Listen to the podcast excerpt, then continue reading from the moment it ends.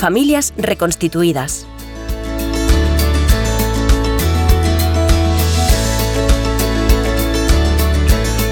¿Qué es y cómo funciona una familia reconstituida?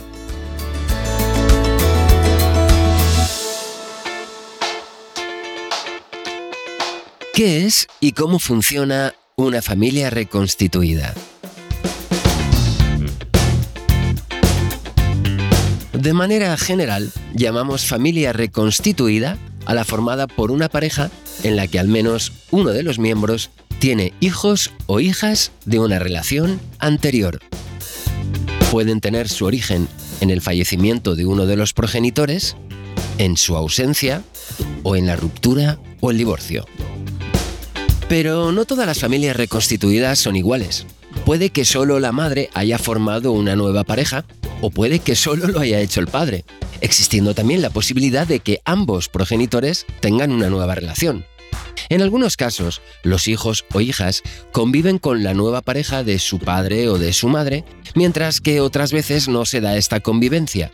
Además, los progenitores y sus nuevas parejas pueden tener descendencia en común. A continuación, vamos a ver algunos de los cambios más importantes que se producen en torno a estas familias. Ser padre o madre después del divorcio o la ruptura. Es importante reflexionar sobre cómo va a afectar la ruptura o el divorcio al rol como padre o madre. Sea cual sea la forma en que se haya organizado la convivencia después de la separación, habrá que ajustar las tareas y responsabilidades a la nueva situación. Si eres tú quien convive de forma permanente con tus hijas e hijos, tendrás que asumir en solitario algunas tareas que antes se compartían, Anticipa las dificultades que pueden presentarse y piensa en cómo vas a organizarte. Si es posible, contempla la posibilidad de que tu expareja asuma algunas tareas cotidianas. Esto favorecerá su relación con los hijos e hijas y facilitará tu tarea. Si no vas a vivir de forma permanente con los menores, es importante que sigáis manteniendo un vínculo fuerte tendrás que buscar nuevas reglas y hábitos para redefinir la relación en un espacio diferente. Si te es posible, implícate en alguna tarea cotidiana en la que puedas seguir participando aunque residas en otro lugar. Si vuestros hijos o hijas pasan la mitad del tiempo con cada progenitor, es especialmente importante que haya una redefinición de los roles que cada cual va a desempeñar. Planificar conjuntamente la forma en que vais a repartir las tareas y responsabilidades es un paso importante para lograr el equilibrio. De igual manera, mantener un trato lo más fluido y amistoso posible con tu expareja no solo facilitará dicha planificación, sino que redundará en una mayor confianza y estabilidad emocional para los menores. Una familia, dos hogares. Para las personas adultas es fácil identificar la familia con su hogar incluso después de una ruptura. Pero la situación es diferente para los hijos e hijas que en caso de separación de los progenitores tendrán que repartir su tiempo entre dos hogares. La cantidad de tiempo que pasen en cada uno de ellos no es el mismo en todas las familias. Quizás pasen la mayor parte del tiempo con la madre y visiten periódicamente al padre, o al revés. También es posible que pasen la mitad del tiempo en cada hogar. Incluso puede ocurrir que la familia haya encontrado una fórmula propia para organizar la convivencia después de la ruptura. Pero sea cual sea esta fórmula, ambos progenitores siguen formando parte de la familia de los menores aunque ya no convivan. Cuando la familia está compuesta por dos hogares, es muy importante que estos se comuniquen y cooperen para establecer principios y normas coherentes. La disparidad excesiva puede crear confusión y conflictos. Esto no quiere decir que el funcionamiento de los dos hogares tenga que ser necesariamente el mismo, ya que cada familia es diferente y ambos progenitores deben tener un margen de libertad para estructurar el funcionamiento de su hogar sin embargo, es importante que se definan unas normas mínimas en las que haya acuerdo y sean asumidas por ambos. La ruptura de una pareja es un proceso complicado y suele ser doloroso. Es posible que la relación sea difícil incluso después de la ruptura, o que no se desee mantener ningún vínculo personal con la expareja. Pero incluso en estos casos, debe procurarse que esto no interfiera en la relación que debería seguirse manteniendo en favor de los hijos e hijas. Y no debe olvidarse que ambos progenitores siguen siendo un elemento fundamental para su bienestar y para su buen desarrollo. Las nuevas parejas de los progenitores se integran en la estructura familiar como figuras adultas añadidas que acompañan al padre o a la madre y que, sin tener vínculos biológicos con los menores, asumen funciones relacionadas con su educación y crianza. En las familias reconstituidas tradicionales, la madrastra y el padrastro sustituyen a un progenitor fallecido o ausente, en cambio, hoy en día es mucho más habitual que la reconstitución familiar se haya producido después de una ruptura o un divorcio. En estos casos, la nueva pareja del padre o la madre se integra en una estructura familiar en la que los dos progenitores biológicos siguen estando presentes. Esto hace que sus funciones estén menos definidas y que la estructura familiar sea más compleja.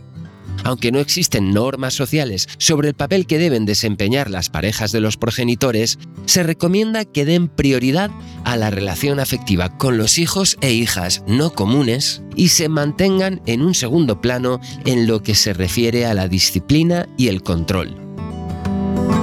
Como estamos viendo, una familia reconstituida no funciona exactamente igual que una familia tradicional, lo que puede resumirse diciendo que Estamos ante un nuevo modelo, con nuevas reglas. Nuevas relaciones de fraternidad. En ocasiones, la nueva pareja del padre o de la madre también tiene hijos o hijas de una relación anterior. En este caso, entran a formar parte de la familia hermanastros o hermanastras con los que se puede convivir o no Además, es bastante frecuente que los progenitores tengan descendencia con su nueva pareja. Cada vez son más los niños y las niñas que tienen hermanos o hermanas de diferente padre o madre, es decir, medio hermanos y medio hermanas. La construcción de las relaciones de fraternidad encierra mayor complejidad que en la familia tradicional, en la que la consanguineidad se une a la convivencia. En las constelaciones familiares propias de las familias reconstituidas, los menores pueden vivir con hermanastros o hermanastras y no con hermanos o hermanas a los que les unen lazos biológicos. Es bastante frecuente, además, que la posición que se ocupa dentro del grupo de hermanas y hermanos varíe en función del hogar en el que se está, de tal forma que se puede ser el hermano o la hermana mayor en un hogar y ocupar una posición diferente en el otro. Esta situación requiere una mayor intervención de las personas adultas de la familia para favorecer las relaciones fraternales. Un nuevo modelo con nuevas reglas. En el modelo culturalmente aprendido en nuestra sociedad, el núcleo familiar se constituye tras un noviazgo y a él se va incorporando lentamente la descendencia por un proceso biológico. La consanguineidad y la convivencia son según dicho modelo, rasgos definitorios de la familia. Las familias reconstituidas, cada vez más presentes en nuestro país, no siguen este patrón, sino que se caracterizan por la rápida incorporación de nuevos miembros a partir del establecimiento de nuevas relaciones afectivas de los progenitores. Estos ya no viven juntos, cada uno está en un hogar diferente y alguno de ellos o ambos tiene una nueva pareja y quizás nuevos hijos o hijas. La reconstitución familiar no es una mera sustitución de un hogar por otro, sino que se produce una importante transformación. Es bastante frecuente que quienes llevan a cabo una reconstitución familiar lo hagan desde el referente de la familia nuclear y pretendan reproducir nuevamente sus reglas de funcionamiento. Sin embargo, la reconstitución familiar no es una mera sustitución de un hogar por otro, sino que se produce una importante transformación. Cuando hay hijos o hijas de relaciones anteriores, la familia se parece más a una red o constelación de hogares que al hogar nuclear. La coexistencia de dos hogares dentro de la estructura familiar hace que el funcionamiento de la familia no dependa únicamente de la dinámica del hogar propio, sino también de la forma en que se definan las relaciones con el otro hogar. El deseo de reproducir el modelo de la familia nuclear motivado por el peso que éste sigue teniendo en el imaginario colectivo, puede llevar a ignorar este hecho. Es muy importante que tanto los progenitores como sus nuevas parejas sean conscientes de los cambios que la reconstitución familiar conlleva tanto en la estructura de la familia como en sus reglas de funcionamiento.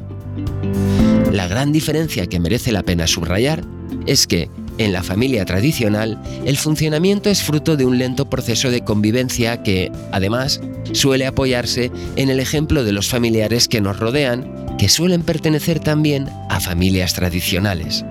En cambio, el funcionamiento de la familia reconstituida responde a un ajuste más rápido entre sus miembros, que no suele tener modelos cercanos de los que servirse para ir regulando la convivencia. Dicho de otra manera, si yo soy varón y acabo de tener una hija, tengo mucho tiempo para ajustar mi rol de padre y me puedo inspirar en mi propio padre. Pero si 10 años después me separo y me voy a vivir con mi nueva compañera y su hijo, de repente me encuentro en una situación nueva para mí y no sé muy bien cuál es mi papel con mi hijastro. Además, las palabras padrastro e hijastro no ayudan mucho debido a su connotación negativa, quedando pendiente que los hablantes encuentren expresiones más adecuadas a partir del uso cotidiano de la lengua. Una familia reconstituida no es una familia nuclear. Si tú o tu pareja tenéis hijas o hijos de una relación anterior, debéis tener presente que una familia reconstituida no es ni funciona igual que una familia nuclear. No hay un hogar, sino dos. Las parejas del padre o de la madre se integran en la estructura familiar como figuras adultas añadidas cuya función es necesario definir. Puede haber hermanos y hermanas de diferente padre o de diferente madre. Puede haber hermanos y hermanas con quienes no se convive. Puede haber hermanastros o hermanastras. La red familiar en la que no existen lazos de consanguineidad se amplía.